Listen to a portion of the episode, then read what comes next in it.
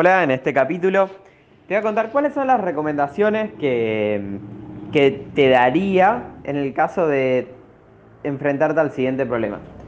Tenés un equipo, te costó reclutarlo, entrenarlo, capacitarlo, ir dándole pequeños desafíos para que vayan creciendo y de repente viene o un, o un competidor o un proveedor con el que vos estés trabajando, un cliente y te recluto, te trata de reclutar a, ese capital humano que tanto te costó que produzca.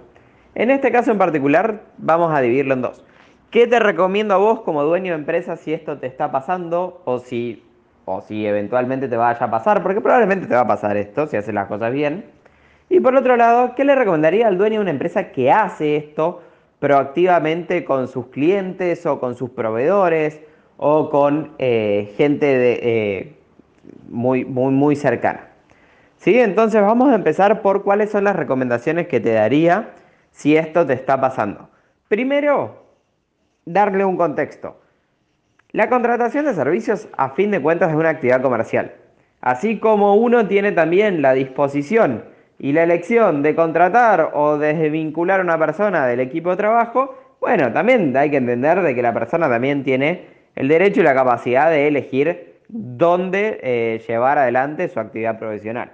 Entonces, de sacarle un poquito de emoción porque generalmente la reacción que uno tiene, y esto es algo que nos pasó esta semana con un cliente propio que nos trató de, de reclutar varias personas del equipo, lo primero que yo hice fue, bueno, sacarle un poco de emoción, como entender que uno también trabaja dentro de un, de un mercado laboral y como todo mercado hay una oferta y una demanda.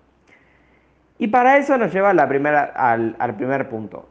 Siempre tenés muy, muy en claro cuál es la propuesta de valor interna que vos tenés para con la persona con la que vos trabajás.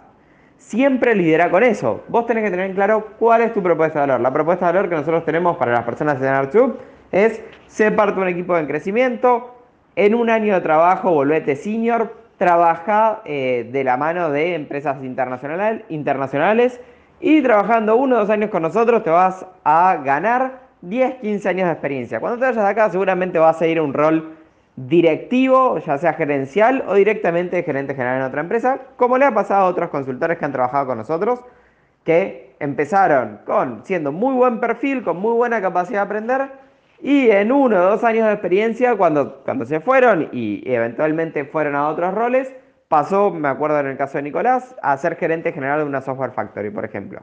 Y, siempre cuento la misma historia que Nicolás me dijo, no, mirá, yo fui a la entrevista y les mostré todos los proyectos con los que había, eh, con, el tipo de proyectos que había trabajado, el tipo de recomendaciones que le daría a la empresa, qué iniciativas correría, qué cosas voy a tener que tener en cuenta eh, si me eligen, cómo quieren que sea la reportabilidad, qué recomendaciones le daría. Bueno, eso te da este tipo de trabajo. Esa es nuestra propuesta de valor para, para con el empleado. Después me dice, no, bueno, y es el, sueldo ahí. No, el sueldo no es el más alto del mercado. No es malo, pero tampoco es el más alto. No es mi carta de. No es mi propuesta de valor. Y, pero en tal lado me dan, no sé, los sábados alternados o tal cosa. Sí, bueno, pero esa no es mi propuesta de valor. Mi propuesta de valor es esta. Los otros se pueden hablar lo que vos quieras, pero cada empresa tiene que tener en claro cuál es su propuesta de valor. Si vos tenés en claro eso y está alineado a los valores y a los objetivos de la persona, va a ser muy difícil que te lo pueda reclutar cualquier otra empresa proactivamente. Segundo, si bien uno tiene que tener una propuesta de valor muy clara, y bueno, tener un contrato. Tener un contrato con tu cliente como con eh, tus empleados de que eso no, no, está permitido contractualmente y si se opción hay una penalidad, tanto para el cliente como para, como para el empleado. A fin de cuentas, si ambas partes quieren pagar esa penalidad, que te recomiendo que la pongas bien alta, y bueno, qué sé yo, es parte de la vida y, hay siempre un costo-beneficio para todos.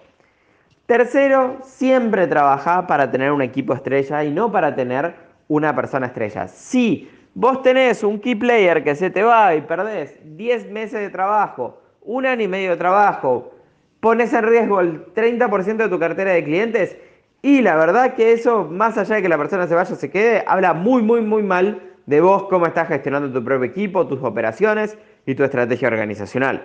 ¿Sí? Entonces son tres cosas que tenés que tener muy en cuenta. Lo primero, tener tu propuesta de valor clara. comunicala, vendela, explicala, tu retención de, de los key players es una métrica fundamental para que vos trabajes en tu día a día. Segundo, contratos.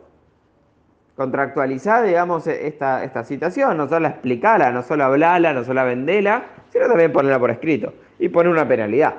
La ley que no obliga no es ley, creo que escuché una vez que es una frase antigua. Tercero, siempre pensar que parte de lo que uno está haciendo es diversificar el riesgo. Si el 30% de tu facturación viene de un solo cliente, o más, digamos, de ese 30%, la verdad que el valor organizacional es muy bajo, el valor tuyo como empresa es muy bajo porque depende una gran parte de tu ingreso en un solo lugar de riesgo. Lo mismo aplica a un empleado. Si vos tenés un equipo y dentro de ese equipo tenés a una persona que representa un riesgo inmenso y la verdad que necesitas una estrategia para salir de ahí. Por otro lado, y el otro lado de la moneda, ¿qué le recomiendo a una empresa que busca reclutarla o qué les recomendaría al cliente que, buscó proactivamente eh, reclutar a alguien de, de, un proveedor o de una empresa con la que esté trabajando? Lo primero, empezar a pensar más a mediano y a largo plazo. Lo que diferencia a los grandes empresarios de los emprendedores es que piensa, el emprendedor está acostumbrado a pensar en el pequeño y corto plazo. Y eso hace que no pueda construir nada de valor en el tiempo. Si yo miro para atrás los últimos 7, 8 años que, vengo trabajando, tanto en una aceleradora de capital privado como en ArtSoup, te puedo asegurar que solamente tuve este problema con dos o tres empresas y ya no están esas dos, dos o tres empresas. ¿Por qué? Porque han tenido problemas entre los socios, porque han tenido problemas con los empleados, porque han tenido problemas con un lado o con el otro. Y eso no es casualidad. No es casualidad. Uno tiene que mantener una congruencia. Si uno hace eso a nivel pequeño, lo va a hacer en todo. Y los socios que se acostumbran a hacer este tipo de cosas generalmente tienden hasta, hasta, perdón la expresión, cagándose entre ellos. No es algo infrecuente, lo he visto. En los dos, tres casos que nos tocó vivir, en todos no, no me pasó verlos. Segundo, si vos vas y, pese a que hay un contrato, pese a que ambas partes tienen un contrato, reclutás a una persona que está dispuesta a romper ese contrato, y lo rompe, acordate siempre del ejemplo de Pepsi y Coca-Cola. Pepsi y Coca-Cola no se reclutan ejecutivos entre sí. Y vos decís, qué raro, porque Coca-Cola podría ir a Pepsi y le dice, che, bueno, dame toda la información y, Pepsi podría hacer lo mismo Coca-Cola. Pero ¿por qué lo hacen? Porque saben perfectamente que la persona que te, eh, que es poco ético una vez, lo va a hacer de vuelta. ¿Qué quiere decir eso en criollo? Pepsi sabe que si la persona traiciona a Coca-Cola, después la va a traicionar a Pepsi. Y no son tontos, entonces se dieron cuenta. Y en tercer lugar, lo mismo.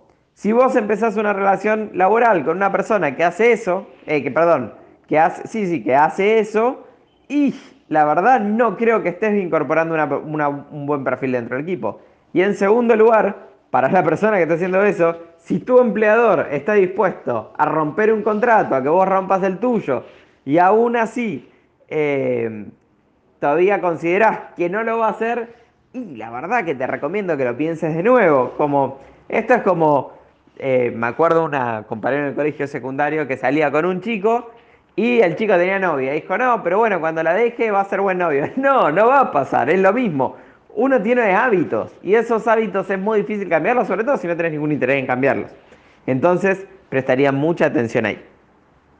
Por último, como cierre de este, de este capítulo, uno siempre elige si ve esto como un problema, o toda situación en la vida emprendedora lo puede ver como un problema, lo puede ver como una oportunidad. Si uno lo ve como un problema, y la verdad que se va a quedar quejándose y no le va a sacar mucho problema. Pero si uno lo ve como oportunidad y dice, bueno, ¿y por qué pasó esto? ¿Y cómo hago para mejorarlo? ¿Y cómo hago para que no me pase de vuelta? ¿Cómo me hace más fuerte? ¿Cómo me hace más inteligente? ¿Cómo me hace más rápido? ¿Cómo me hace más efectivo? Es donde empiezo a empezar a pensar cómo ser mejor que ayer, cómo ser mejor que hoy. Y ahí es donde empiezo a expandirme, ahí es donde empiezo a crecer, ahí es donde empiezo a sacar distinciones que antes no veía.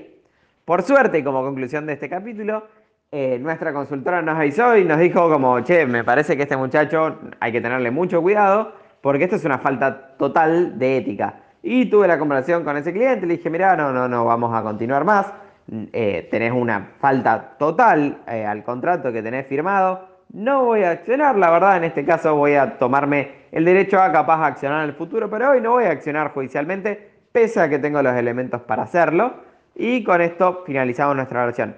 Y la verdad el tipo nunca pensó eso, como él no estaba, él no se daba cuenta de que, de que yo iba a perder un 50% del pago futuro eh, para, para proteger un poco a mi empleado de no trabajar con una persona así. ¿Y por qué? Porque él piensa a corto plazo. Yo, sin embargo, pienso a corto, mediano y largo, trato de pensar a corto, mediano y largo plazo y sé que tenerlo dentro de nuestro ecosistema de expansión va a ser peor que mejor. Yo sé que esa persona dentro de nuestro ecosistema de expansión, que hoy en día son más de 200 empresas de 18 países, hoy en día tenemos más de 600 graduados de nuestro programa de internacionalización, sé que estando ahí adentro puede generarme más problemas, sé que me los va a generar, sé que va a ser algún partner, sé que después va a tratar de reclutar a otra persona y prefiero ser congruente ahora y dar por finalizado. Espero que este podcast, esta experiencia que hemos pasado esta semana pueda ser provechosa, que lo apliques, que te anticipes a estos problemas y por último recordarte, si no estás teniendo estos problemas, es que capaz no estás creciendo lo suficientemente rápido.